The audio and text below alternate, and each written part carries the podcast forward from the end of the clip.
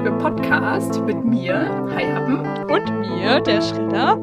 Ja, und es ist ähm, einiges passiert diese Woche. Wollen wir einfach so direkt ins Thema einsteigen und du fängst einfach mal an zu erzählen, was denn ja. so Spannendes passiert ist? Ja, genau. Bei mir ist nämlich relativ viel Spannendes passiert. Und zwar habe ich meine sexualmedizinische Indikation zur Einleitung einer Hormontherapie bei Transsexualität ausgestellt bekommen. Das heißt, acht Seiten Text, warum Ärzte glauben, dass ich eine Hormontherapie machen darf. Weil Transpersonen haben ja aktuell kein Recht auf Selbstbestimmung. Deswegen entscheiden zwei therapeutische Gutachter und ein medizinischer Gutachter, ob man ein lebenswertes Leben führen darf oder nicht. Ja, einer der drei Gutachter hat mich übrigens noch nie selber gesehen oder gehört. Der hat nur mit den anderen beiden gesprochen und das dann unterschrieben. Das ist so, das ist so geil irgendwie. Das ist schon wieder dieses ganze Bürokratie-Ding irgendwie. Ja, er, der Typ, der mich nicht kennt, darf entscheiden, ob ich Hormone nehme oder nicht, aber ich nicht. Hm. Also was ist das für ein System? Fünf Sterne, zehn von zehn Punkten. Ja, gerne wieder. Man muss also quasi als krank diagnostiziert werden und dann entscheiden unabhängige Psychologen quasi, ob man eine Transition machen darf oder nicht welche oder darüber, welche Geschlechtsidentität man hat. Jo. Es ist.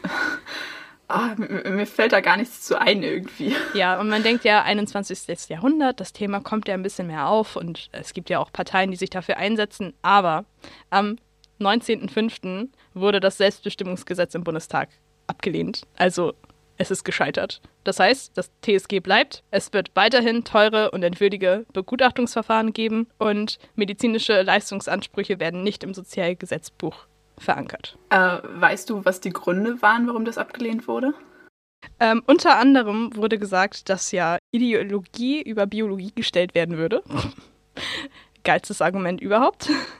Und man hätte ja andere Probleme zurzeit. Ach so. Äh, was halt auch noch ein Gegenargument war, dass es halt äh, bei Jugendlichen wichtig ist, dass man therapeutische Begleitung hat. Das kann ich auch voll verstehen, dass man das nicht leichtfertig trifft, weil es ist auch immer noch ein krasser Eingriff und so. Aber es sollte nicht so unwürdigend sein, wie es jetzt ist und nicht so es nimmt so viel Lebensqualität und ich bin das letzte Jahr einfach wirklich durch die Hölle gegangen. Zum Beispiel, also nochmal auf das transsexuellen Gesetz zurückzukommen, das ist seit 1981 in Kraft und wurde bereits sechsmal vom Bundesverfassungsgericht in Teil vom Bundesverfassungsgericht in Teilen als verfassungswidrig erklärt.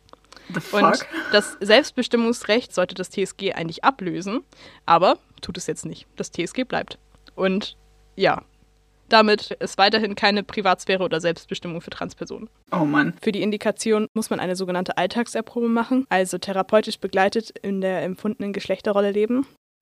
Ja, ich habe den Faden verloren. ähm, naja, auf jeden Fall äh, wird man da begleitet.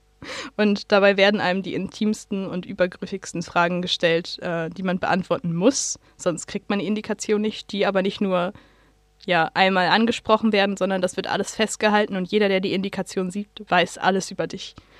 Und da werden unter anderem so Fragen gestellt wie, was für Unterwäsche tragen Sie, also Herren- oder Damenunterwäsche?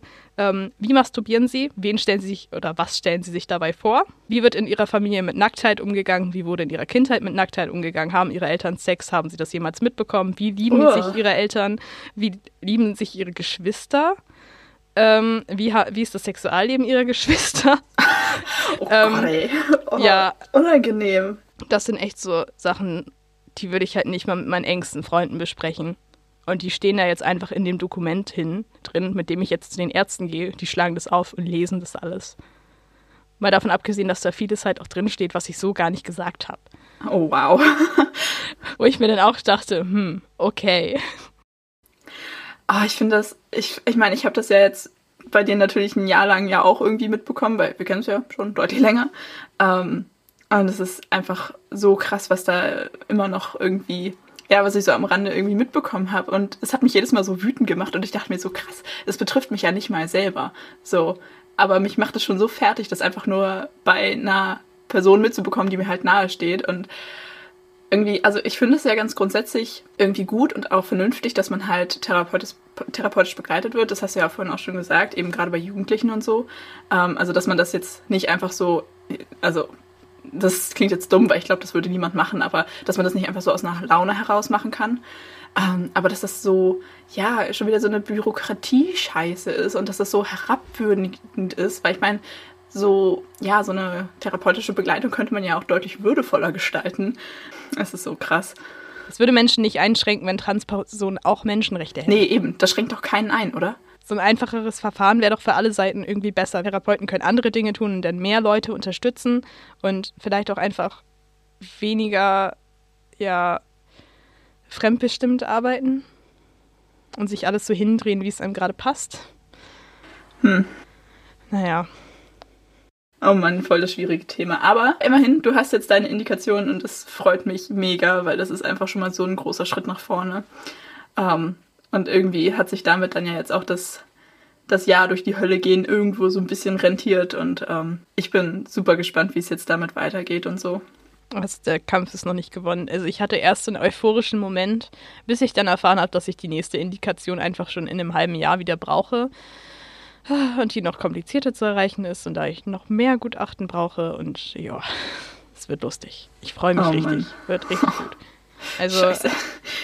das war bei mir halt auch einfach keine leichtfertige Entscheidung. Mir wurde es halt, also der Weg jetzt hierher ist unnötig lang gewesen. Also ich bin jetzt 22 Jahre alt, ich kenne viele andere Transgender, die halt ihre Transition halt schon viel, viel früher begonnen haben und jetzt halt auch schon seit vielen Jahren auf Testo sind. Und ja, dann sitzt man da so, okay, gut, ich habe jetzt mit 22 meine Indikation bekommen. Ich habe mir das ganz genau überlegt, ob ich den Weg gehe oder nicht, weil, also, ich habe lange damit gekämpft, ob ich, um mir einzugestehen, dass ich trans bin und einfach, ich habe erstmal alle anderen Wege abgegangen, um überhaupt zu verstehen, ja, ich wollte es nicht wahrhaben, so. Und also die Transition ist aber nun mal mein einziger Weg. Um es irgendwie alles, ja, um ein lebenswertes Leben zu führen. Oh Mann, oh, ich habe gerade voll die, ich habe gerade voll die Gänsehaut bekommen. Und das, das Miese ist dann halt einfach mit 20, obwohl ich also wirklich, wo ich schon wusste, dass ich diesen Weg gehen möchte, ich war geoutet und keine Ahnung, was habe ich mir dann einen Therapeuten gesucht und bin zu diesem Institut gegangen, weil ich die Hormontherapie wollte. Dazu brauche ich diesen Gutachter. Also ich bin nicht dahin gegangen, um zu sagen, hey, ich weiß nicht, wie ich mich, ich wusste genau, was ich machen möchte. Zehn Monate ist halt einfach auch nichts passiert. Dann habe ich endlich einen Platz bekommen und mein Jahr abgesessen und im Februar meinten die dann, ja, also, hm, und keine Ahnung, also was ist, wenn sie einfach nur äh, hetero sein wollen und sie eigentlich, äh, ja, internalisiert homophob sind. Wo ich dachte, wir reden doch jetzt seit einem Jahr miteinander. Ihr müsstet doch erstmal gecheckt haben, dass ich mich auch gar nicht, also ich bin pansexuell, das heißt, ich gucke auf Charakter und nicht auf das Geschlecht. Klar bin ich eher genophil, weil also ich stehe eher auf weibliche Personen und möchte auch in einer Beziehung androgyn wahrgenommen werden. Aber irgendwie dann dieser Vorwurf war halt einfach ja. Kam, die haben es als zum Ende kam halt so viel unnötiger Scheiß und das hat das alles noch so in die Länge gezogen. Dann hatte ich einen Arzt, der sich komplett quergestellt hat und mir dann irgendwie noch vorgeworfen hätte, er würde in mir den Werther aus Die Leiden des jungen Werther von Goethe sehen. Ich würde einfach meinen Platz in der Welt nicht finden und sowas. Wo ich dann dachte, jo, also wo kommt das denn jetzt her? Also am Anfang, als ich in die Therapie gegangen bin, ging es mir noch richtig schlecht, aber dadurch, dass also mich mit dem Thema auseinandergesetzt habe, viel über meine Geschlechtsidentität gelernt habe und auch viel über mich selber gelernt habe und einfach auch dadurch ganz viele Zwänge und Störungen, die ich so hatte, einfach fallen lassen konnte. So, ich bin seit einem Jahr jetzt fast selbstverletzungsfrei. So, und das wäre halt so ohne ja, die Sexualtherapie gar nicht gegangen. So. Und ähm, ich habe wirklich einen super Fortschritt gemacht, komme viel mehr mit mir selber klar und so und gehe halt jetzt einfach auch irgendwie meinen Weg. Und dann kommt halt sowas, wo man sich denkt, hä? Ja, das ist echt das ist echt krass. Aber ich muss sagen, ich bin super, super stolz auf dich, dass du das so durchziehst. Und wie gesagt, ich habe das ja bei dir auch alles so mitbekommen. Mir ist es ja auch aufgefallen, dass du dich ja irgendwie auch, ja, ich sag mal anders, nein, nicht verhältst, aber irgendwie so, dass es, ja, dass du an dir arbeitest und so. Und das bewundere ich wirklich sehr, wie viel Stärke du ständig aufbringst und so. Das wollte ich an dieser Stelle nochmal sagen. Und ich hatte zwischendurch so einen Hass auf diesen einen Arzt, du hast mir das ja alles erzählt. Und ich dachte immer so, Alter, wie kann man, wie kann man mit jungen Menschen arbeiten und dann sowas raushauen. Ja. Was, was zum Henker? Der war sowieso die letzte Flasche. Und das stört mich halt auch einfach so. Wieso muss ich so kämpfen, um zu sein, wer ich bin? So, das ist einfach so viel Kraft ging dafür drauf und ja, der Kampf ist ja nicht, noch nicht fertig. Es ist immer so eine Unsicherheit. Klar habe ich jetzt die Indikation, jetzt muss ich aber erstmal, also beim Endokrinologen habe ich, wird jetzt auch nicht genau gesagt, so, ja, sie kriegen dann und das, das Prä dann und dann das Präparat, sondern ja, sie kriegen erstmal das Rezept, dann müssen sie sich selber das Testosteron besorgen und dann müssen sie das sich hier vor Ort spritzen lassen. Oh, wow. Wo man sich dann denkt, so, ihr seid ein endokrinologisches Zentrum mit Schwerpunkt für Transgender. Wieso habt ihr keine Hormone vor Ort? Seid ihr dumm? Macht es doch noch komplizierter. Das wäre so, als wäre das so, okay, ja, sie holen sich jetzt einen Termin im Impfzentrum, ja. kaufen sich dann in der Apotheke selber ihren Impfstoff und kommen dann zurück, um sich impfen zu lassen. Genau, aber sie wissen noch nicht genau wann und sie dürfen den Impfstoff erst holen, wenn sie da waren. Ah ja, genau. Reden wir doch mal über etwas Erfreuliches, um mal einen kleinen äh, Themenwechsel einzubringen. Es ist nämlich noch was passiert. Oh ja. ähm, wir haben ja schon mal äh, in der ersten Folge, glaube ich, über Kunstprojekte gesprochen und darüber, dass ich bei einem guten Kumpel von uns die Wand bemalen wollte. Und ja, sagen wir es so, Heihappen hat mich überrascht. Genau. Ich liebe es einfach, Überraschungsbesuche zu machen. Ich weiß, es gibt viele Leute, die mögen das nicht so spontan äh, besucht zu werden. Aber ich bin sehr gerne der Überraschungsbesuch, weil ich irgendwie vorher immer dann total hibbelig werde und mich schon vorher super doll freue über die blöden Gesichter, die dann vielleicht kommen. Ich habe auch irgendwann mal spontan in der Wohnung von meinem Freund gesessen und er war völlig, völlig überrumpelt, als ich dann da war, obwohl er nicht damit gerechnet hatte. Ja, also Flo hatte mir ja irgendwann dann erzählt, dass äh, du die Wand bemalen willst bei ihm und so. Und irgendwie, weiß nicht, hatte ich dann die spontane Eingebung, dass es ja eigentlich ganz lustig wäre, wenn du schon mal ein bisschen dichter in meiner Nähe bist, dass ich dich dann ja auch besuchen kommen könnte. Genau, dann haben wir das geplant und Flo hat seine Klappe gehalten. und dann bin ich da am, wann war das? Donnerstag, ne? Ja. Bin ich spontan aufgetaucht. Und es war so schön. Ich habe mich so gefreut. Insgesamt, es war ein mega cooler Tag. Und es hat ja, so Spaß gemacht. Cool. ja.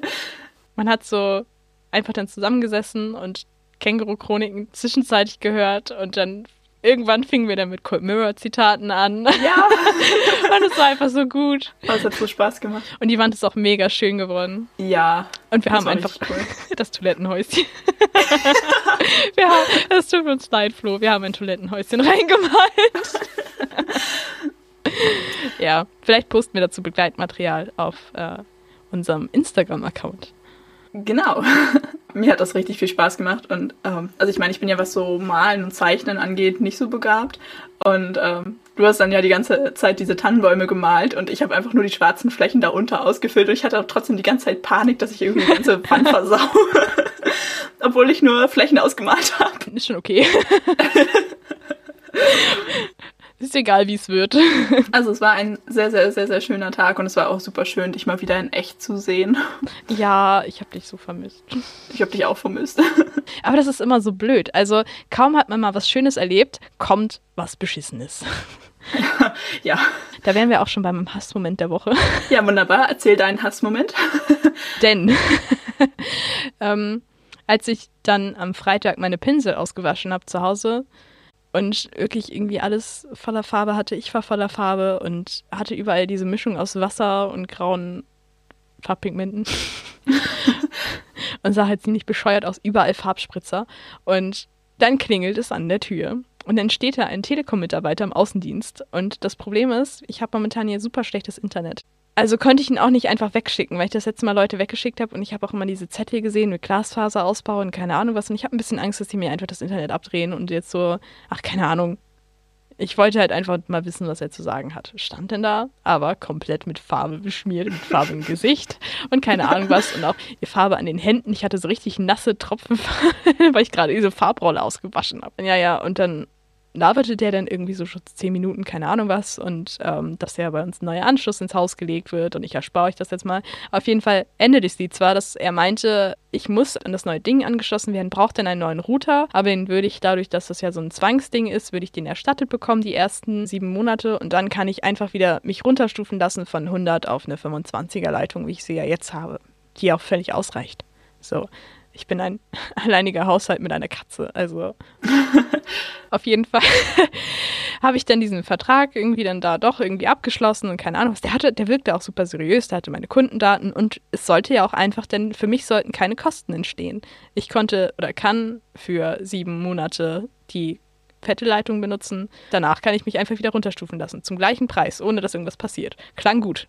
Ja, er ist dann weggefahren. Danach rief mich dann diese Frau an, weil er, er meinte dann auch so, ja, danach wird, die rufen immer an, ob das alles okay ist, ob er eine Maske getragen hat und so, die informieren sich halt, ob da irgendwie so vom Kundenservice. Die haben dann angerufen und dann war da so eine Frau dran, so eine typische Callcenter-Tante, die auch nicht zugehört hat von dem, was du sagst, sondern einfach nur ihren Text runtergelabert hat und so richtig desinteressiert war und hat mir dann erstmal erzählt, ja, ist das und das richtig, ist ihr Name richtig? Ja, der Vertrag, den sie äh, abgeschlossen haben, ist, gilt für die nächsten 24 Monate und dann kann man ihn erst kündigen. Wow.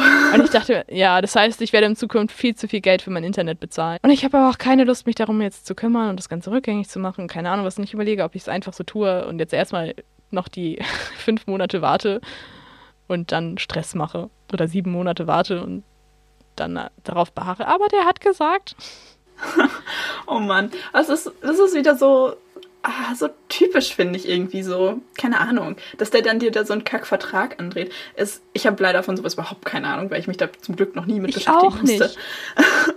Aber es ist, das ist ja auch irgendwie so, so unfair, finde ich. Weil ich meine, wenn da dann irgendwie bei euch im Haus was Neues irgendwie gemacht wird und du dazu gezwungen bist, irgendwie das zu wechseln, dir dann da irgendwie so eine Falle zu stellen und dir irgendeinen Vertrag anzudrehen, finde ich halt irgendwie auch ein bisschen bescheuert so. Was ist denn das für ein Kundenservice? Ja, ich denke mir halt auch immer nur so, das kann doch nicht sein. Die haben doch auch ein Moralverständnis, aber allgemein diese Callcenter-Sachen, das sind solche Halsabschneider. Wie kann man sowas machen? Ah, ist genauso wie diese Gewinnspielsachen, wo ich neulich einfach mal irgendwie, ich weiß nicht, ich habe irgendwann mal was falsch angeklickt, weil ich irgendwie für so einen Test irgendwas mitmachen wollte oder keine Ahnung. Auf jeden Fall habe ich was falsch gemacht und irgendwo meine Daten hinterlegt. Dann haben die bei mir angerufen, weil die also die Daten weitergegeben haben und irgendwie, weil ich da irgendwie was in den AGBs ver verkackt habe und dann haben die angerufen und meinten so, ja, könnten wir mit Herrn der Schredder reden? Dann meinte ich, meinte ich nur so, ja, also das bin ich. Wie? Das sind Sie. Ich so, ich bin trans. Wie Sie sind trans. Oh. Und dann, also ich mache gerade eine Hormontherapie. Ich bin jetzt noch nicht, ich habe eigentlich noch den alten. Habe ich mich da erst mal fünf Minuten erklärt. Und Ist ja schön, dass du, dich, dass du dich dann vor irgendwelchen random Leuten, die dich random anrufen, dann plötzlich vor denen rechtfertigen musst. Ja, aber ich dachte halt, ich habe auch mich, also ich bin halt bei so ganz vielen Casting-Agenturen angemeldet. So, und ich dachte halt, weil das eine Nummer aus Berlin war und ich habe mich vor kurzem bei was in Berlin beworben, dachte, vielleicht sind die das. Sie hat halt auch nicht gleich gesagt, woher sie kommt. Und dann war das halt so, ja, ich bin von dem und dem und dem und dem. Und ich so, oh, okay, tschüss, hab aufgelegt. Und, oh, fuck, was so, was ein Scheiße. Ich hasse diese Aber, Momente. aber schön, dass die jetzt deine Lebensgeschichte kennen. Ist auch nett. Ja, so ähnlich ist das mit der Indikation übrigens auch. Ich freue mich schon, dass mein ganzes Leben lang irgendwie. Ach, übrigens. Ich habe keinen Penis. Schön. Ich hatte auch einen Hassmoment in dieser Woche. Also es war, ja, es gibt schlimmere Sachen und ich wurde nicht über den Tisch gezogen oder so, aber es hat mich trotzdem ein bisschen aufgeregt. Ich war am, wann war denn das? Montag beim Arzt. Und das Ding ist, also ich verstehe das Konzept von unserem Hausarzt irgendwie nicht. Der hat irgendwie ganz komische, wie man sich da anmeldet und so. Auf jeden Fall, meine Mutter musste sowieso dahin. Sie hat mich da halt dann morgens einfach mit angemeldet. Also ich hatte nicht direkt einen Termin. Man kann sich da irgendwie so komisch anmelden und dann sagen die dir halt eine Zeit, wann du kommen kannst. Und das heißt, also ich weiß nicht, wie genau das jetzt alles passiert ist. Auf jeden Fall kam meine Mutter nach Hause und meinte, ja, fahr da bitte um Viertel nach elf nochmal hin. Ich so, okay, gut. Dann bin ich da um Viertel nach elf hin und meinte so, ja, hallo, ich sollte um Viertel nach elf herkommen. Und dann kam nur so, äh, ja, okay, dann ja, setzen Sie sich mal ins Wartezimmer. Und ich hasse einfach Arztbesuche. Ich hasse es so abgrundtief. Oh, same, same. Nicht unbedingt jetzt wegen der Ärzte oder so, sondern einfach so dieses ganze Drumrum. So, ja, fängt ja schon damit an, dass man da meistens anrufen muss, um einen Termin zu machen. Und dann muss man da hin und dann muss man mit Leuten reden und sagen, was man möchte. Also, ich finde es ganz, ganz furchtbar irgendwie. Und das war aber tatsächlich gar nicht das Schlimme, weil wie gesagt, ich bin dahin und meinte einfach nur so von wegen, ja, meine Mutter hat mich angemeldet, ich soll um Viertel nach elf hier sein. Und das war überhaupt kein Problem und die hat mich auch nichts weiter gefragt oder so. Ähm, und dann saß ich da im Wartezimmer und neben mir oder so schräg gegenüber von mir saß eine ältere Dame, die sich die ganze Zeit über alles beschwert hat. Oh nein. Und ich bin zwischendurch so ausgerastet innerlich. ich habe kein Wort mit ihr geredet, aber das war so eine so eine typische Meckeroma irgendwie. Also es tut mir leid, aber echt so eine so eine grumpy old lady wie aus dem Bilderbuch irgendwie. Und das Ding ist, also die, die Tür vom Wartezimmer war halt offen. Das heißt, man konnte alles hören, was vorne an der äh, Anmeldung so geredet wurde. Und man hat halt auch die Schwestern da telefonieren hören und so. Und naja, es ist halt, es ist momentan einfach super viel los. Diese Arztpraxis ist völlig überlaufen. Zum einen halt Impfen, ne, das kommt ja auch noch dazu. Aber die sind sowieso einfach, ja, total überlaufen. Die sind ausgebucht bis oben hin. Und dann hat sich diese Frau, die ganze Zeit darüber mokiert, äh, von wegen, was denn das solle, dass sie jetzt hier schon so lange wartet. Wozu hätte sie denn einen Termin gemacht und so? Und es war halt, ich glaube, sie hat das erste Mal um, ja, doch um Viertel nach elf, sich das erste Mal beschwert, von wegen, sie hätte ja eigentlich um zehn, äh, um, um, um elf einen Termin gehabt. Also eine Viertelstunde Wartezeit. Und ich finde, eine Viertelstunde ist beim Arzt jetzt echt nicht so viel. Ich finde, das kann man gerade noch so aushalten. ähm, also ich meine, ich habe auch schon mal zwei Stunden beim Gynäkologen gesessen. Das war nicht so geil. Aber eine Viertelstunde ist, finde ich, echt noch im Rahmen. Und dann fingen sie an rumzumeckern und so. Und irgendwie, so die ganzen anderen Leute im Wartezimmer haben halt so, ja, kaum was dazu gesagt. So der eine so von wegen, ja, ach, sie kommen bestimmt gleich dran. Und ich saß da und mich hat diese Frau so aufgeregt. Ich habe die ganze Zeit am Handy gedattelt und ich ich hatte leider keine Kopfhörer dabei. Ich glaube, wenn ich Kopfhörer gehabt hätte, ich hätte es mir einfach in die Ohren gesteckt. ähm, das heißt, ich habe die ganze Zeit auf mein Handy geguckt und so getan, als wäre sie nicht da. Und dann fing sie irgendwann an, das zu kommentieren, was an der Anmeldung geredet wurde. Oh nein, oh Gott, wie unangenehm.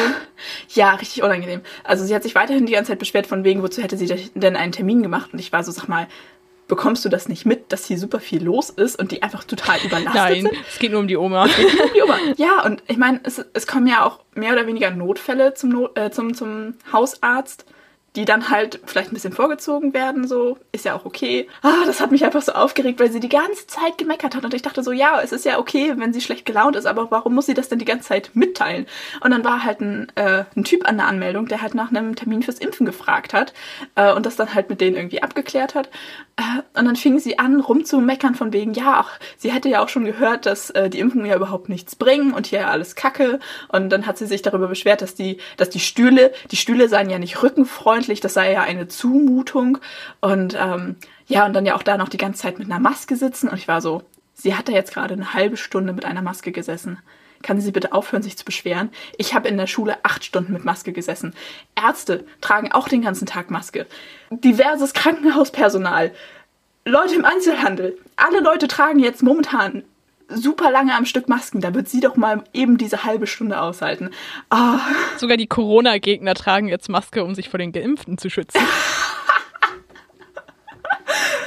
oh, aber, aber, wie sie auch die ganze Zeit so, vor allem sie hat ja auch keine Antworten bekommen. Ihr hat niemand geantwortet, aber sie hat trotzdem die ganze Zeit weitergeredet. Und das hat mich so aggressiv gemacht. Und ich war so froh, als sie endlich weg war. ja, das war mein Hassmoment der Woche. Oh Gott, verständlich. Aber es, ich hatte auch neulich, ähm, habe ich versucht, einen Arzt zu erreichen, aber momentan kommt man halt gar nicht durch, weil alle anrufen wegen den Impftermin, dass man als ja, Person, die gerade akut krank ist, gar nicht mehr durchkommt. Ja. Das ist auch einfach scheiße geregelt. Ähm, ich kann die Leute auch verstehen, dass halt jeder so schnell wie möglich eine Impfung haben möchte. Und es ist auch gut, wenn die Leute sich impfen lassen wollen. Also. Ja, aber ich finde, man muss auch einfach mal ein bisschen die Ärzte und die Arztpraxen und alles in Schutz nehmen. Die saßen da ja nicht und haben Kaffee getrunken. Die waren ja voll beschäftigt und es wurden ja auch ständig Leute aufgerufen, aber es war einfach so viel los. Ich finde, da muss man einfach mal dann die Lage akzeptieren. Und ja, also ich meine, ich habe da auch eine Stunde gesessen und gewartet. Und ja, das fand ich persönlich auch doof. Ich hätte meine Stunde lieber anders verbracht. Ähm, aber naja, man kann halt auch irgendwie nichts dran ändern. Das ist dann halt einfach so. Ähm, und dann finde ich, muss man auch einfach mal sich selbst ein bisschen zurücknehmen und ein bisschen Verständnis aufbringen und nicht ja. fremde Leute belästigen. True. Ja, kommen wir doch einfach mal zum Hauptthema dieser Folge, würde ich sagen. Ähm, Ey, man könnte glauben, dass du deine Überleitungen an der Frank-Elzner Moderationsschule gelernt hast. Dankeschön. Ich gebe mir Mühe. Ähm, ja, also wir hatten ja ähm, eigentlich überlegt, dass wir ähm, ein bisschen bei LeFloid abkupfern und einen, äh, ein Themenmeer eröffnen, in dem man angeln kann, um halt äh, Themen zu finden, über die man so reden kann. Äh, unser Themenmeer ist leider noch nicht sehr voll. Es ist eher eine Themenpfütze. Deswegen haben wir uns ähm, deswegen haben wir uns einfach mal ein Thema davon rausgesucht und das auch so ein bisschen vorbereitet. Ähm, ich habe nämlich äh, neulich ein Video gesehen, beziehungsweise eine Videoreihe, nämlich vom Kanal Die Frage die kennen, das kennt vielleicht ein paar Leute. Ähm, also es ist halt so ein, so ein YouTube-Kanal, die machen so ja kleine Reportagen und ähm, auch ganz viel so Selbstversuche und so. Ich mag das eigentlich ganz gerne. Und deren aktuelle Reihe beschäftigt sich nämlich mit dem Thema Angst. Und da war ein Video, ähm, also da haben die Reporter halt dann einen Selbstversuch gemacht, ähm, haben eine Nacht alleine im Wald geschlafen, je, also halt jeder für sich. ähm, und die wollten halt rausfinden, wie das so ist, ganz alleine einfach so im Wald zu sein, quasi. Das war so das Thema der Folge. Und die haben sich dann nämlich gegenseitig so Fragen gestellt. Und ich fand diese Fragen einfach so unfassbar interessant. Und ich war da die ganze Zeit, ich war so, okay, ich möchte diese Fragen auch beantworten. Ha, wie gut, dass ich meinen eigenen Podcast habe. ja, deswegen würde ich sagen, ich fange einfach mal an, die Fragen zu stellen und dann beantworten wir die nacheinander. Das klingt nach einem richtig guten Plan.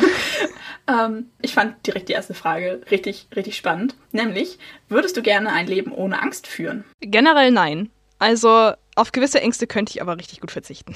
also zum Beispiel Zukunftsangst, soziale Ängste, Versagensängste, Prüfungsangst, Angst davor verurteilt zu werden. Also so dieses ganze Angst durch Gefahr, psychisch verletzt zu werden, darauf könnte ich ganz gut verzichten. Aber so dieser Adrenalinkick hat ja auch einen Sinn. Ja, genau. Und ähm, also ich sehe das genauso wie du.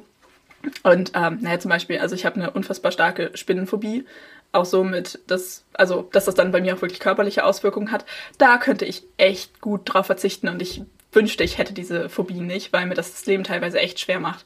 Ähm, aber so ganz allgemein glaube ich, dass Ängste auch irgendwo wichtig sind, auch einfach für deine, ich sag mal, Charakterentwicklung, weil das ja auch andersrum, wenn du dann deine Angst überwunden hast, das ist ja auch ein sehr starkes Gefühl irgendwie und das stärkt einen ja auch und das bringt einen ja auch irgendwie voran. Und naja, Ängste sind ja auch irgendwo teilweise berechtigt, es macht einen irgendwie auch vorsichtiger. Ähm, also ich glaube, das ist einfach, ja, ich, das klingt jetzt sehr, sehr äh, pathetisch, aber ich glaube, dass ein Leben ohne Angst auch irgendwo äh, langweilig wäre, weil du ja niemals niemals Herausforderungen hast, die du überwinden musst. So. Und deswegen, also ich glaube, Ängste haben schon irgendwo ihre Berechtigung, ja. Vor allem wäre das ein kurzes Leben, weil ja Überlebensinstinkt und so. Ja, genau, genau. und ähm, ja, was du schon meintest mit dem Adrenalin, Angst gehört ja auch ähm, zu ganz vielen Sachen einfach dazu, so zur Aufregung oder Spannung oder keine Ahnung. Ich glaube, Achterbahnfahren wäre, wenn du keine Angst empfindest, einfach super langweilig, oder? Ja. ich war arbeitslos. Ja, stimmt, genau. Guck mal, perfekt. Überleitung zur zweiten Frage. Äh, bei welchem Horrorfilm hattest du schon mal richtig Angst? Also ich habe noch gar keinen so richtigen Horrorfilm gesehen. Wir haben einmal mit der ähm, Klasse damals nachts in der Schule das Schweigen der Lämmer geguckt, bei so einer Schulübernachtung. Und ich bin gestorben.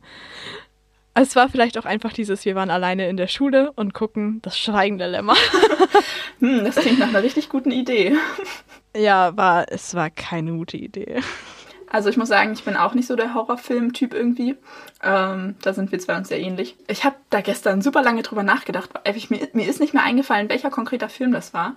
Ähm, weil, also ich habe schon ab und zu mal irgendwie Horrorfilme geguckt, vor allem mit meinem Freund zusammen, weil der das eigentlich ganz lustig findet. Ähm, und ich kann mich an zwei Filme erinnern, die wir zusammen geguckt haben. Ich weiß aber nicht mehr, bei welchem das jetzt war. Aber bei einem Film, den wir zusammen geguckt haben, das war irgendwann so furchtbar. Ich konnte das nicht mehr aushalten, vor allem diese Spannung. Und ich habe ich hab panische Angst vor Jumpscares. Also Jumpscares kriegen mich auch immer.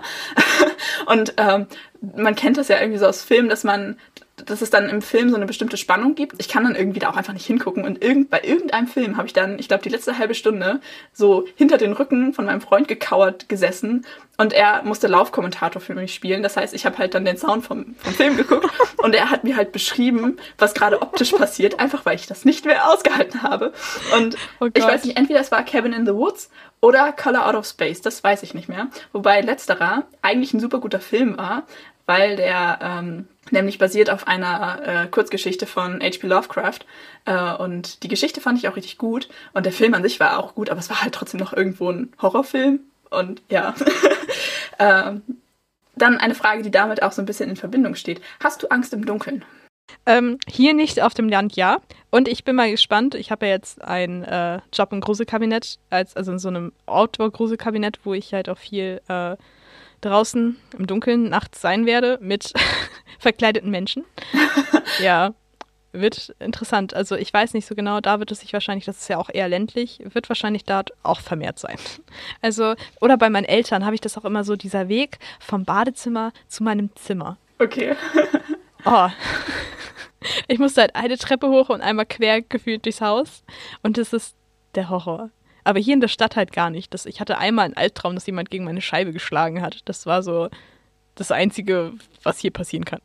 Also ich muss sagen, ähm, ich habe mittlerweile keine Angst mehr im Dunkeln. Ähm, ich hätte aber jetzt mal ganz mutig behauptet, dass es auch daran liegt, dass ich eben kaum Horrorfilme schaue oder eher selten, ähm, weil du natürlich auch potenziell mehr Bilder in deinem ja. Kopf hast, die dann hochkommen. Also ich hatte als Kind, ähm, also ich, ich wohne auch relativ ländlich. Ähm, nein, stopp, das ist falsch. Ich wohne sehr ländlich. ähm, ja, bei uns sind halt überall ähm, Obstplantagen, also halt so Bäume in langen Reihen. Ihr wisst, was ich meine. Äh, und ich hatte früher super doll Angst vor diesen Apfelhöfen. Das sind halt so lange, so wie so Korridore. Und es ist halt super dunkel, weil da überhaupt kein Licht ist. Das heißt, man kann da auch nicht weit gucken. Ähm, und da hatte ich als Kind richtig Angst vor. Also ich mochte da auch überhaupt nicht dran vorbeilaufen oder so. Das heißt halt, nachts die Straße zu meinem Haus runtergehen, war halt echt schlimm. Ja, glaube ich dir. Aber dann irgendwann, ich weiß nicht, ich hatte so einen Aha-Moment, weil mir dann nämlich aufgefallen ist, dass diese Angst einfach super unbegründet ist. Also ja, klar, Angst im Dunkeln zu haben ist sowieso sehr unbegründet. Ähm, aber ich habe mir das einfach ganz logisch vor Augen geführt, weil ähm, wie wahrscheinlich ist es denn, dass da jemand in diesen kalten, nassen Obsthöfen stundenlang irgendwo so rumsitzt mit seiner Kettensäge, nur um zu warten, dass da jemand vorbeikommt? So, das ist einfach, das ist einfach super ja, niemand würde da warten, um jemanden umzubringen. Also es ist viel wahrscheinlicher, in der Stadt abgestochen zu werden, als in diesen Obsthöfen, weil da ja sonst auch nie jemand ist. Das heißt, wenn du da langläufst, bist du halt sowieso alleine. Das heißt, da würde auch kein Mörder auf dich warten. ja, ich weiß nicht, irgendwie habe ich mir das dann mal so vor Augen geführt. Und seitdem geht's. Und seitdem habe ich da auch keine Angst mehr vor. Ja, und auch so nachts irgendwie allein im Haus oder so finde ich eigentlich auch, also generell Angst im Dunkeln habe ich nicht. Was natürlich was anderes ist, irgendwie, so wenn man in der Stadt irgendwo ist und da sind irgendwo finstere Ecken, wo man halt auch einfach weiß, dass da Leute sein könnten oder so. Das finde ich dann gruselig, ja. Aber das hat ja erstmal nichts mit der Dunkelheit zu tun. Also in der Stadt habe ich überhaupt keine Probleme. Da haben eher die Menschen Probleme mit mir. Aber wenn ich bei meinen Eltern bin, habe ich immer extrem Angst, dass jemand einbricht. Also ich habe keine Angst um mein Leben, sondern um das Hab und Gut, was halt da ist. Oder um die Tiere oder keine Ahnung was. Das ist immer so meine größte Angst. Und das ist so ein riesiges Haus im Nichts. Und wirklich auch nicht unbedingt, ja, das sicherste. also man malt sich dann immer so aus, ja, also hier und hm und keine Ahnung. Ich habe manchmal halt einfach wirklich auch noch hier Albträume, wie bei meinen Eltern eingebrochen wird. Oh Gott. Als ich noch ein bisschen kleiner war und wir noch im alten Haus gewohnt haben, äh, da hat tatsächlich mal jemand bei uns eingebrochen. Äh, also tagsüber und der war auch super schnell. Also das war in den 20 Minuten zwischen meine Mom war einkaufen und hat die Einkäufe abgestellt und ist dann wieder losgefahren, um mich vom Kindergarten abzuholen. Also echt ein super kleiner Zeitraum und es ist auch an sich nichts wirklich weggekommen. Ich glaube, eine Videokamera wurde geklaut, glaube ich. Aber sonst, also es war an sich noch alles da, bis auf halt diese eine Videokamera. Ähm, aber ich hatte, also wie gesagt, da war ich noch im Kindergarten und ich hatte danach noch super lange, richtig krass Albträume. Ähm, wir hatten damals einen Balkon und mein Zimmer lag halt an diesem Balkon. Das heißt, durch mein Fenster konnte man halt auf den Balkon steigen. Ich habe als Kind super oft geträumt, dass dann jemand über den Balkon reinkommt und mich klaut. Diese Gewissheit, dass da jemand Fremdes sich ohne Erlaubnis Zutritt zu deinem Haus verschafft hat und dann in deinem Haus rumgelaufen ist. Also wir haben das halt auch, ähm, man konnte das sehen, dass er halt unser Haus durchsucht hat. Ähm, also es stand teilweise Schränke offen und so. Also der hat halt einfach nach Bargeld gesucht und halt nichts gefunden. Aber einfach dieses, mhm. dieses Wissen, dass da jemand war und deine Sachen durchsucht hat, das fand ich damals ganz, ganz furchtbar. Und wie gesagt, da hatte ich super lange noch Albträume nach. ähm, hat zum Glück aufgehört. Mein Klassenlehrer hat damals erzählt, dass bei ihm eingebrochen wurde, als er gerade frisch in den Norden gekommen ist und war alleine in so einem Haus irgendwo auf dem Dorf auch noch nicht so lange und hatte sich ein neues iPad gekauft und dann wurde bei ihm eingebrochen, alles durchwühlt und er hatte das iPad halt offen auf dem Bett liegen und es wurde nichts geklaut. Krass. Aber alles durchwühlt, auch die ganzen Schulsachen, alles aufgerissen oder so. Stell dir mal vor, es wird bei dir eingebrochen und nichts fehlt. Ja. Das ist doch auch, aber jemand war an deinen Sachen und hat alles durchwühlt und du weißt nicht, was wollte der. Hm, bestimmt auch Bargeld. Also ich, die meisten suchen wohl nach Bargeld, weil du damit halt am meisten anfangen kannst. Ähm, bei uns war das damals auch so, also meine Mutter ist Fotografin. Und es lagen halt ihre ganzen teuren Kameras. Also es lag halt alles offen rum, weil sie sich irgendwie für irgendeinen Auftrag vorbereitet hatte. So die ganzen Akkus waren halt zum Laden an die Ladestation gehängt und so. Ähm, und wie gesagt, es lag da halt alles rum und auch ähm, ja, die ganzen Computersachen und so, also es lag da halt alles und er hat davon aber nichts mitgenommen, ähm, weil man sowas wohl sehr schlecht wieder los wird. Also je teurer ein Gerät ist, desto schlechter kannst du es verkaufen. Und naja, Bargeld, da kannst du halt direkt was mit anfangen. Also die meisten Einbrecher suchen wohl nach Bargeld. Interessant. Der Einbrecher wurde tatsächlich äh, damals dann auch geschnappt. Also es war so eine, so eine ganze Serie bei uns hier im, im Dorf. Ähm, und bei unseren Nachbarn hat er auch eingebrochen. Da war aber leider dann zu dem Zeitpunkt jemand zu Hause. Und ähm, der ist halt der Frau, der ist halt der Frau direkt in die Arme gelaufen und dementsprechend gab es halt dann eine sehr detaillierte Täterbeschreibung. Also er ist dann auch sofort abgehauen und so, also nichts irgendwie passiert oder so. Aber sie hat ihn halt gesehen und dann haben sie ihn halt geschnappt. Deswegen, ja, das war oh. Ich, ich dachte, ich wohne hier. oh, Entschuldigung, falsche Haustür. okay, nächste Frage. Wenn du Angst hast, wie versuchst du dich dann zu beruhigen? Oder was ist da so deine, deine Taktik? Also ich mache das so ähnlich wie du, dass ich mir denke, so von wegen, ja, der wird da schon jetzt nicht die ganze Zeit sitzen oder so. Ganz oft ist es, dass ich auch so nihilistisch ist, naja, dann ist das halt so. Also dann kann ich ja, also ich, mich ärgert es dann um die materiellen Dinge, die verschwunden gehen, aber dann ist es so von wegen, irgendwie ist es auch so eine Spannung dabei, dass man sich denkt, so, boah, also jetzt so, so abgestochen werden. ich frage frag mich nicht, das ist meine Vermeidungsstrategie.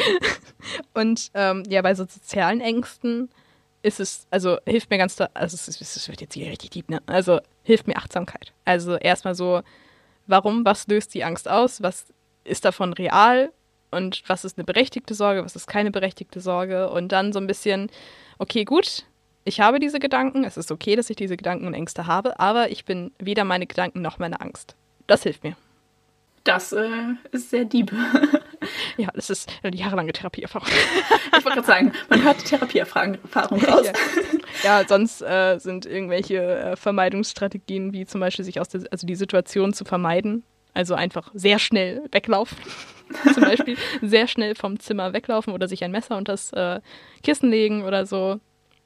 Aber ja. also ich war, ich war lange nicht mehr bei meinen Eltern und die Situation, dass ich da alleine war, ist halt auch schon länger her. Ich war auch immer richtig schlau und habe mir immer, kurz nachdem ich alleine dann war, das war meistens in den Winterferien oder so, habe ich mir dann von Johnny Depp das geheime Fenster angesehen. Und da ist es ja auch so, dass er so völlig alleine in so einem Haus außerhalb im Wald ist und halt dann durchdreht, weil ihn jemand jagt. Und ich habe ja auch selber eine paranoide Persönlichkeitsakzentuierung. Dementsprechend war das vielleicht nicht das Klügste.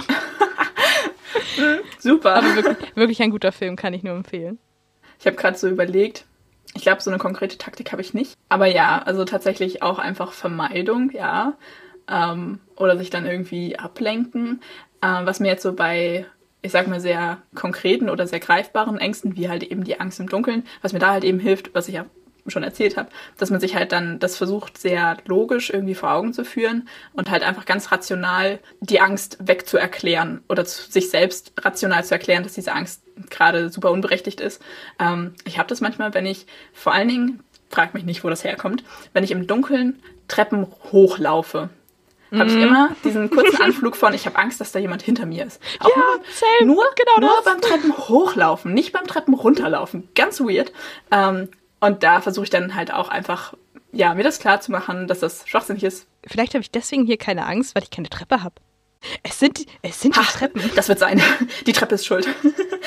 ja, aber das ist bei mir auch nur beim Treppe hochlaufen und nicht beim runterlaufen. Ich mag das auch nicht, wenn Leute hinter mir Treppen hochlaufen. Runterlaufen ist voll okay, kein Ding. Aber ich mag es nicht, wenn Leute hinter mir äh, Treppen hochlaufen.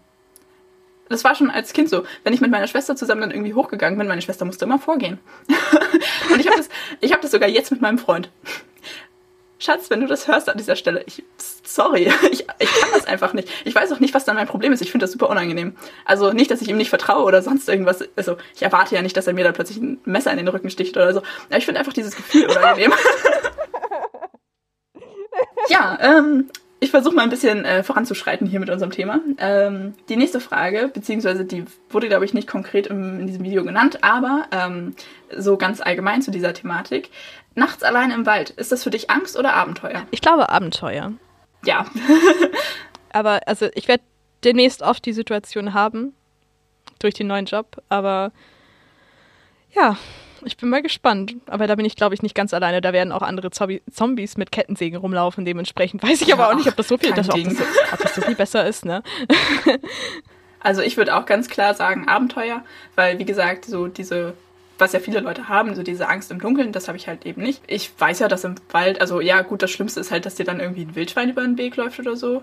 Ähm, das wäre dann nicht so cool. Aber das ist ja eher, ja. Berufsrisiko, was? Ja, ich wollte gerade sagen, das ist ja dann eher so ein allgemeines Risiko, aber nichts, wovor ich jetzt konkret Angst hätte. Ähm, also ja, für mich wäre das definitiv ein Abenteuer.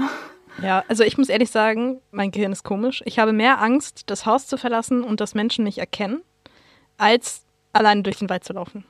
Hm, kann ich Also, ich weiß nicht, also bei mir ist das halt allgemein so dieses, ich weiß nicht warum, aber ich habe immer unglaubliche Angst, Menschen zu begegnen. Und deswegen ist es für mich so eher, das Horrorszenario wäre in einer Stadt mit ganz vielen Menschen, die mich kennen. Ja, dann doch lieber das Wildschwein im Wald knuddeln, ne? Genau. ähm, ja, und dann kommen wir zur, zur nächsten und letzten Frage. Und die würde ich tatsächlich auch vielleicht als erstes beantworten, weil ich seit ich dieses Video gesehen habe, sehr stark über diese Frage nachgedacht habe. Nämlich, wann in deinem Leben hattest du am meisten Angst? Und mir ist aufgefallen, dass ich dazu keine konkrete Situation benennen kann. Ja, also wie gesagt, seit ich dieses Video geguckt habe, sind ständig irgendwelche Szenarien in meinem Kopf hochgekommen oder irgendwelche Erlebnisse. Aber jedes Mal dachte ich so, nee, irgendwie ist da nicht das, vorher, äh, das, das vorherrschende Gefühl Angst. Also es waren super viele Situationen, die zwar irgendwie bedrohlich sind oder irgendwie halt schwierig, aber da hatte ich nie das Gefühl, dass ich dieses, diese Situation mit dem Gefühl Angst beschreiben würde. Also zum Beispiel halt ähm, diverse beinahe Unfälle, die man hatte oder ähm, also wir hatten zum Beispiel, als ich noch kleiner war, irgendwann mal fast einen Autounfall, was mich auch echt mitgenommen hat. Ähm, ich merke das heute noch, aber ich würde nicht sagen, dass ich in dem Moment Angst hatte. Gut, vielleicht war ich auch einfach zu klein, um das zu verstehen. Also ich habe natürlich dann, mhm. vor allem, meine Mutter hat hinterher erst, erst hinterher erstmal rechts angehalten und geweint, weil sie sich so doll erschrocken hat. Ähm, und ich habe natürlich die Situation auch als irgendwie bedrohlich wahrgenommen, so einfach durch die Reaktion von meiner Mutter und meiner Schwester. Aber ich würde nicht sagen, dass ich in dem Moment Angst hatte. Ähm, oder zum Beispiel auch, als ähm, meine Mutter ihre Krebsdiagnose bekommen hat. Das war halt auch irgendwie eine krasse Situation. Aber ich würde auch nicht sagen, dass ich in dem Moment Angst hatte. Also na klar, irgendwie Sorge um meine Mutter und Ungewissheit, wie es jetzt weitergeht und so, aber ich würde das nicht mit Angst betiteln. Aber, jetzt kommt das große Aber. Mir ist eine Situation eingefallen, ähm, wo ich tatsächlich sagen würde, da hatte ich, ähm, also es war vielleicht nicht die bedrohlichste Situation in meinem Leben und es war auch absolut keine Gefahr für mein, irgendwie für mein persönliches Wohl oder mein Leben oder sonst irgendwas. Ähm, aber ich glaube, das war der Moment, wo ich am stärksten wirklich diese Panik, diese Angst empfunden habe. Nämlich, lustige Geschichte, ähm, und hinterher war es auch sehr lustig. Ähm, ich war mit meiner Mutter zusammen im Wald spazieren und da waren so, äh, also da, bei dem Wald, wo wir halt immer hingehen, da ist in der Mitte ein großer See und da sind so kleine, so wie so Sümpfe drumrum oder so kleine, ja, sehr verschlickte Teiche, kann man das so nennen. Ähm, ich weiß auch gar nicht mehr, was ich da wollte. Irgendwie wollte ich zu dem einen halt ein Stück dichter rangehen und da war halt in so einer kleinen Senke. und ich bin da halt hin und auf der Oberfläche war halt ganz viel Laub angesammelt. Und ich habe halt dadurch, dass da überall Laub lag, nicht sehen können, wo die feste Erde aufhört und der Schlick anfängt.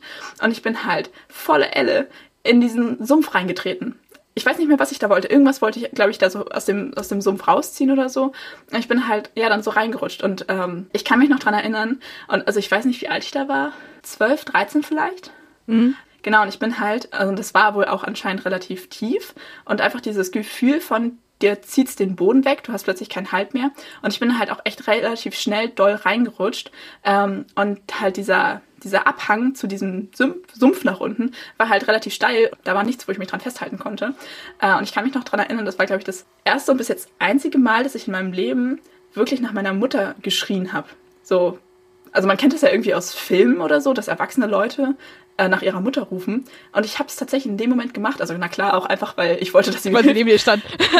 ja, genau, weil sie mich halt rausziehen musste. Aber auch einfach so dieses, dieses, dieses kindliche Bedürfnis nach, ich möchte von Mama auf den Arm genommen werden. Das hatte ich in dem Moment.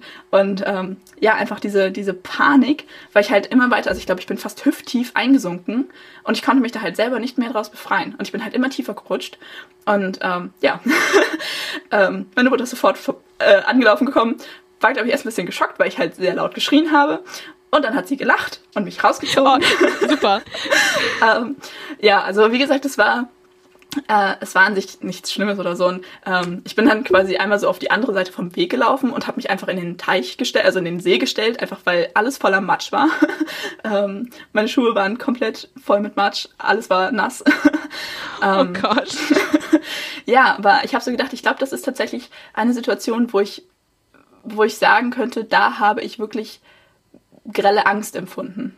Und natürlich, ja, jede Begegnung mit einer Spinne ist für mich auch irgendwie Panik und Angst. Also das will ich gar nicht irgendwie, aber da gab es so viele Situationen, da könnte ich jetzt auch keine einzelne benennen, aber halt, was für mich ganz furchtbar ist, wenn ich, ähm, wenn die Spinne mir zu nahe kommt. Ganz schlimm ist in meinem Zimmer oder in meinem Haus. Draußen ist meistens noch einigermaßen okay. Und vor allen Dingen, wenn ich alleine mit der Spinne bin und weiß, dass ich sie selber wegmachen müsste, weil sie sonst da sitzen bleibt. Und ganz schlimm ist, wenn sie an der Decke sitzen, weil ich sie da nicht wegmachen kann. Also wenn sie auf dem Boden laufen, kann ich drauf treten, das ist noch okay. Und wenn sie irgendwo unten in Ecken sitzen, kann ich sie entweder wegsaugen oder irgendwie mit Insektengift einsprühen. Aber so oben in der Ecke ist ganz furchtbar, weil ich dann dieser Spinne einfach hilflos ausgeliefert bin. und das sind, ja, das sind dann tatsächlich auch immer sehr angstvolle Momente für mich. Ähm, ich kriege dann auch richtig, also ich kriege dann Kreislaufprobleme, mir zittern die Knie, äh, ich kriege Herzrasen, ähm, oft fange ich dann auch an zu weinen. ähm, ja, aber genau, so viel zu der Frage. Ich habe jetzt eine super ausführliche Antwort gegeben, aber einfach, weil ich über diese Frage so lange nachgedacht habe. Viel Nachdenken, es war sehr guter Content. Also vielen Dank für deine sehr persönliche ähm, und sehr reflektierte Antwort. Also ja, sehr gut. Möchtest du auch noch was dazu sagen oder? Ich habe mir aufgeschrieben Prüfungen. Ich habe unmenschliche Prüfungsangst. Muss man, glaube ich, nicht viel zu sagen. War ich, ja, keine Ahnung, ich heul viel in Prüfungen oder danach oder davor, keine Ahnung. Ähm, besonders das Abi war halt echt der Todesstoß. da bin ich am Ende auch echt abgedreht. Und gerade wenn Prüfungen nicht gut laufen oder irgendwie eine Unsicherheit kommt, falle ich halt richtig in so ein, ja, Loch und dann geht gar nichts mehr. Und dann habe ich echt so einen Tunnelblick und kriege nichts mehr auf die Reihe. Deswegen habe ich auch mein ganzes Leben lang immer gespickt. Nicht, weil ich es nicht konnte, sondern zur Sicherheit. Oder ganz oft habe ich sie dann auch nicht benutzt, aber ich brauchte das, weil ich halt wusste, der Blackout kommt. Und sonst, ähm, wenn wir jetzt hier schon mal bei so privaten und persönlichen Themen sind, Trigger Warning, hatte ich 2017 sehr viel Angst. Das war für mich ein sehr, sehr schweres Jahr. Ich bin 18 geworden, war insgesamt super depressiv. Es ging mir wirklich überhaupt nicht gut und ähm, auch viel bedingt durch Geschlechtsdysphorie und ich wusste nicht, mit wem ich drüber ja. reden kann. Und ich hatte damals den Entschluss für mich gemacht, ich weiß nicht mehr, wie es weitergeht. Ich kann so nicht weiterleben. Und ich wollte aber diesen Transitionsweg auch nicht gehen, weil das super aufwendig ist und ich war einfach, ich habe mich dem nicht gewachsen gefühlt. Habe dann für mich entschieden, dass ich das nicht weitermache. Und das war wirklich eine Zeit lang dieser, also die Monate davor und danach waren wirklich von absoluter Angst geprägt. Und das Schlimmste war für mich eigentlich so diese Tage um, ja, drumherum um den geplanten Selbstmordversuch und halt das Scheitern. Da war so viel Angst und so viel Unsicherheit, die Psychiatrie und keine Ahnung was. Und ähm, ich hatte damals einen Lehrer, der halt intensiv auf mich aufgepasst hat und auch als einziger darüber Bescheid wusste, so wie es mir so ungefähr ging. Auch wenn ich nicht wirklich viel darüber geredet habe, aber der irgendwie einfach menschlich gemerkt hat, okay, gut, irgendwas ist hier gerade nicht ganz und gar nicht in Ordnung und es ist super, super kritisch. Naja, dann ist der halt auch irgendwann weg gewesen und hat mich nicht weiter unterstützt. Und dann war irgendwie der ganze Halt weg und ähm, irgendwie alles super unsicher und ich wusste nicht, wie es weitergeht. Aber ich glaube, der schlimmste Angstmoment war, als wir in der Psychiatrie saßen, zu zweit und warten mussten, vier Stunden. Ich weiß, ich bin an dem Tag tausend Tode gestorben, weil einfach auch für mich alles so, ich, ich wollte nicht mehr leben so und es ist alles schiefgegangen und wirklich das Worst-Case-Szenario, was hätte passieren können, ist eingetreten. Ich sitze irgendwo in einer Psychiatrie. Ich habe noch nie was von einer Psychiatrie gehört. Irgendwo schreien Menschen rum oh und es war insgesamt einfach die unangenehmste Situation überhaupt. Ich wusste, ich muss jetzt irgendwann mit meinen Eltern drüber reden. Ja, war für mich der schlimmste Angstmoment in meinem Leben. Ja, das kann ich sehr gut nachvollziehen. Oh Mann. Ja, dagegen, dagegen ist natürlich mein Erlebnis ein bisschen lachhaft. Ähm, ja, okay. naja. Quatsch. Im, Nachhinein, Im Nachhinein kann ich auch drüber lachen. Ich meine, es war schon sehr dämlich. also, ja. Ja, aber es ist auch ein sehr ernstes Thema. Ja, aber was ich, was ich vorhin meinte, ist halt einfach, wie gesagt, ich habe mir sind super viele Sachen in den Kopf gekommen, ähm, aber ich konnte irgendwie wenige Situationen wirklich konkret mit Angst betiteln. Und das war so die einzige Situation, die, die ich wirklich mit Angst betiteln konnte. Ja, same. Also, also ja, ich habe nicht ganz so doll Prüfungsangst. Also ja, klar, ich bin auch nervös vor Prüfungen. Da habe ich nämlich auch in, im Zuge dieser Frage drüber nachgedacht. Ja, ich war vorm Abi auch aufgeregt, aber ich würde nicht sagen, dass ich da Angst vor hatte. Vor allen Dingen, weil ich dann meistens so, wenn dann die Prüfung angefangen hatte, war es auch für mich voll okay. Und auch so mit, mit Zukunftsängsten. Ich meine, da bin ich ja auch ganz weit vorne mit dabei. Aber ich, ja, es ist jetzt ein sehr persönliches Thema, aber ich meine, du hast es ja bei mir mitbekommen, wenn ich dich mal wieder nachts heulend anrufe. aber ich weiß auch nicht, ob das dann wirklich konkret nur Angst ist, weißt du? Es ist, glaube ich, so die allgemeine Überforderung. Genau. So, ich meine, bei mir ist es ja, ich bin ja, ein, ja nicht ganz so doll wie du, aber in einer ähnlichen Situation wie du damals. So, ich habe jetzt gerade mein Abi noch nicht ganz fertig gemacht, aber bald. So, und ähm, ja, gut, mein 18. Geburtstag ist ja schon wieder ein bisschen länger her und da, der war für mich auch nicht so schlimm, was Unsicherheit anging, ähm, weil ich ja dadurch, dass ich 13 Jahre Schule mache, ähm, dann noch so ein Jahr Puffer hatte. Also so dieses volljährig werden und Schule fertig haben ist bei mir halt einfach nicht zusammengefallen. Ich glaube, das war für mich persönlich einfach ein unfassbares Glück, weil sich dadurch in meinem Leben nicht so viel geändert hat, als ich 18 geworden bin. Also ja klar, äh, einfach so ein paar formelle Sachen. Also ich musste halt bei meinen Eltern ein paar Sachen irgendwie unterschreiben, weil sich da irgendwie was geändert hat oder so. Keine Ahnung, ich musste zur Sparkasse und also Sachen, aber so ganz grundsätzlich hat sich halt an meiner Lebensweise nicht viel geändert, weil ich bin ganz normal einfach weiter zu Hause wohnen geblieben, musste nichts irgendwie plötzlich selber machen. Also das war für mich relativ ja, safe, sage ich mal. Aber jetzt so, ja, ich finde das irgendwie.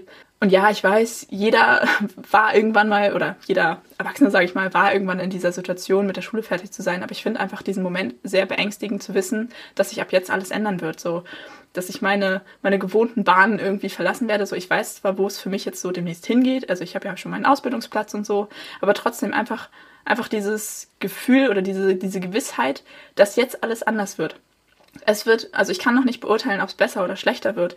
Ist auch egal, ob es besser oder schlechter wird, aber es wird anders und den Gedanken finde ich auch sehr irgendwie beängstigend. Aber auch da weiß ich nicht, ob man das wirklich nur mit Angst betiteln kann. Deswegen, ja, mm, ja. spannendes Thema. Ich habe übrigens gelogen. Es war gar nicht die letzte Frage. Ich habe eine Frage übersehen. Meinst du, wir haben noch Zeit für noch eine Frage? Ja, ja wir haben noch Zeit. Okay, nämlich fand ich nämlich auch ganz spannend. Hast du manchmal Angst vor dir selber? Ja, also besonders früher hatte ich das so mittlerweile nicht mehr so. Ähm, aber früher war das richtig schlimm. Gerade auch halt 2017 war, ja, habe ich mich Schiss von mir selber. Und ähm, wo ich auch, also es ist jetzt auch nochmal zu dem Entwicklungsding und auch mit dem 18 werden und so, warum das für mich halt so schlimm war, ist, jedes Jahr der Pubertät hat mich halt ein Stück mehr dem weiblichen Körper entgegengebracht. So, ja. deswegen war eigentlich schon so ab 13 Jahren war ich eigentlich so scheiße ich werde älter. Ja. Scheiße, ich komme in die Pubertät. Scheiße, das geht alles in eine Richtung, die ich gar nicht gut finde. So, und deswegen war da halt irgendwie, ja, da hatte ich auch Angst vor mir selber. Auf so einer körperlichen Ebene und auf der psychischen Ebene kam es halt mit den Depressionen, dass ich mir teilweise auch so dachte, was, was passiert hier? Mhm ja, dann gab es eine Zeit lang, da hat mein Körper extrem verrückt gespielt. Ich hatte extrem Gewichtsverlust und da habe ich mich halt auch so oft gefragt, was passiert hier eigentlich so? Und mir ging es halt einfach auch körperlich nicht gut und ich habe halt auch eine chronische Schmerzstörung und da denke ich mir dann halt auch immer so, ich habe unglaublich Angst vor mir selber, weil ich nicht einschätzen kann, sind die Schmerzen jetzt real oder ist das mein Kopf? Und ich finde das super gruselig, die Vorstellung, dass mein Kopf mir vorspielt, Schmerzen zu haben. Das ist auch echt creepy man geht dann zum Arzt und der sagt dann, naja, also wir finden hier jetzt nichts. Und ich denke mir nur so, scheiße, scheiße, scheiße, scheiße, scheiße, scheiße. Und dann kriege ich Angst. Und zwar richtig. Und zwar richtig Angst vor mir selber und vor meinem Gehirn. Ja, aber es ist besser geworden. Ich habe viel über mich selber gelernt. Also das ist so das, was noch geblieben ist. So, aber ganz oft habe ich eher Angst vor meinem eigenen Körper. Und halt vor dem Ganzen, was so passiert. Und wie ich denke. Also ich würde schon sagen, ja. Aber es ist besser geworden und weniger geworden. also, ähm, ich würde die Frage für mich selber auch mit Ja beantworten. Ähm, in eine ähnliche, aber doch auch ein bisschen andere Richtung, als du das jetzt beantwortet hast. Ähm, ich finde es manchmal erschreckend, was für eine unfassbare Zerstörungskraft in mir selber schlummert. Ja, genau das. Vor allen Dingen, weil ich halt auch oft aggressiv gegen mich selber werde. Und dann quasi, wenn man dann irgendwie am nächsten Tag wieder so ein bisschen so zu sich gekommen ist und dann so merkt, so, wow, krass. Hm, das ist von mir selber ausgegangen. So. Ähm, und also ich habe dann vor wann war? Vor drei Jahren, vier Jahren? habe ich mit Kampfsport angefangen und das hat es irgendwie auf der einen Seite besser gemacht, aber auf der anderen Seite auch schlechter. Also auf der einen Seite hat es das besser gemacht, weil ich natürlich meine, meine Aggression irgendwo natürlich dann rauslassen konnte oder einen Raum hatte, wo ich sie rauslassen kann und auch einfach so dieser körperliche Ausgleich. Aber auf der anderen Seite, ähm, naja, du lernst ja halt im Kampfsport auch einfach nicht einfach nur mit Kraft zuzuschlagen, sondern halt wirklich gezielt zuzuschlagen, um möglichst viel kaputt zu machen. Ähm, und da dann so teilweise zu merken, was man selber für eine, ja, für eine Zerstörungskraft aufbringen kann. Also ich hatte irgendwann mal einen ganz krassen Moment, also das klingt jetzt hier super episch und alles, aber es war eigentlich viel unspektakulärer, aber ich habe das selber als sehr krass wahrgenommen. Ähm, da haben wir Dritte geübt ähm, und ich hatte ja einen aus meiner Gruppe, ähm, der ist ja ein bisschen älter als ich und zwar kleiner, aber deutlich stämmiger als ich und vor allen Dingen auch sehr kräftig, was ich auch wusste. Und der hat das Schlagpolster für mich gehalten. Und dann habe ich halt eine bestimmte Technik gemacht, ich habe halt einen bestimmten Tritt gemacht.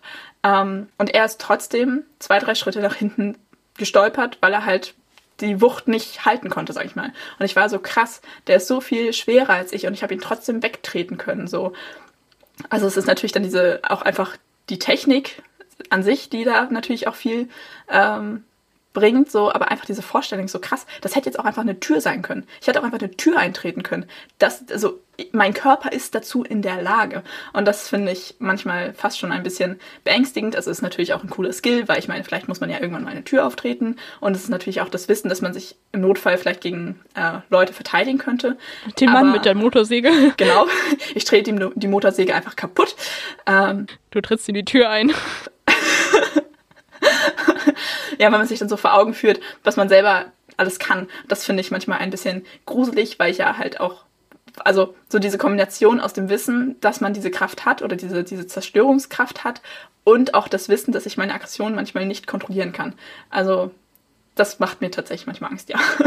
Ja, das glaube ich dir. Ich hatte das auch mal beim Kampfsport, also ich mache jetzt wirklich lange, lange keinen Kampfsport mehr, aber bei meiner Grüngurtprüfung damals habe ich das mit der Tochter vom Trainer gemacht, weil kein anderer meiner Größe halt irgendwie da war. Das Problem war, dass wir dann die Prüfung ab, also die war irgendwie zwei Gurte unter mir oder so und halt auch nur als Opfer da quasi.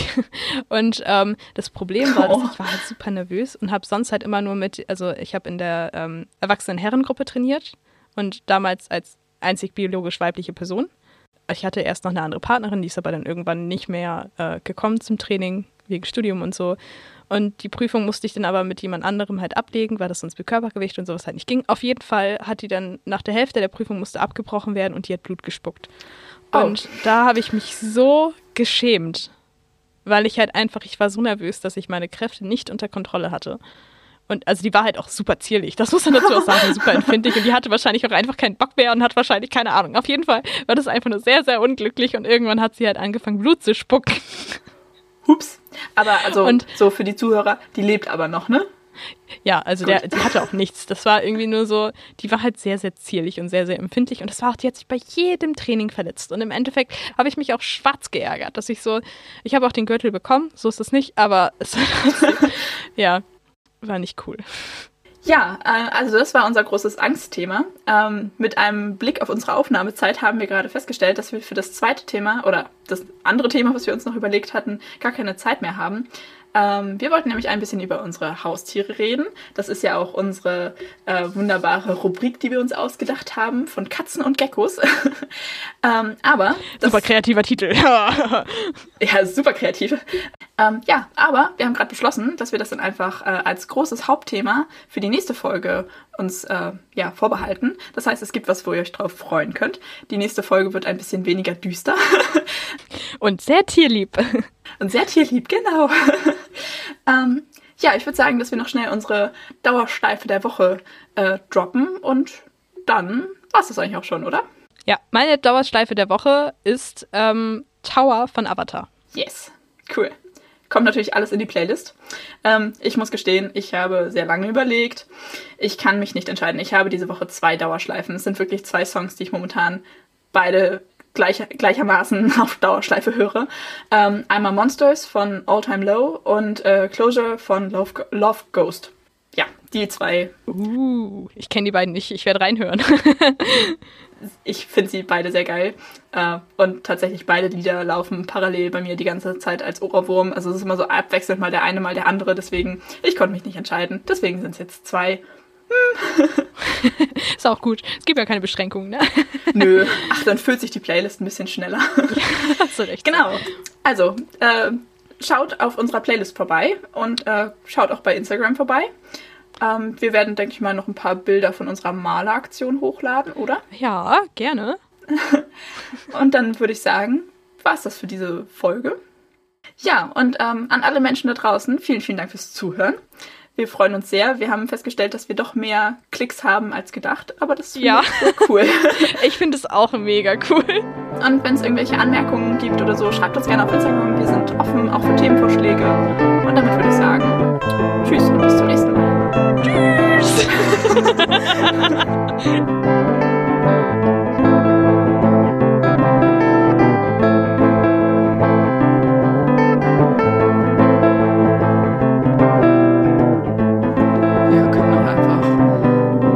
ASMR-Challenge daraus machen. Die ganze Zeit so reden. Ähm, guten Morgen. Es ist 13.12 Uhr, der 20.05.2021. Ihr hört Phantomschmerz. Wer bist du, Thorsten Sträter oder was?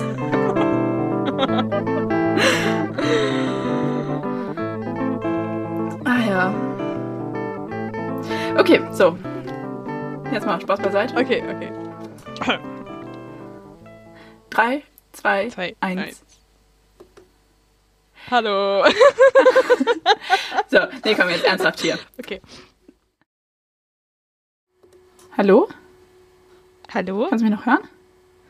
Ich kann dich noch hören. Bei mir steht hier oben Status Error. Hm, nicht gut. Also, warte, hier ist Status okay. Aber du kannst mich hören? Ja, aber ich weiß nicht, ob. Also, hier ist alles in, in Ordnung. Okay. Weird. Weird. Okay, ich rede einfach weiter und wenn ich doch wieder weg bin, musst du schreien. Okay. Du hörst mich denn wahrscheinlich nicht, wenn ich schreie. Also ich kann. Oh Gott!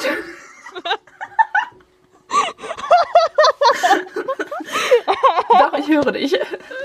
Okay. Also,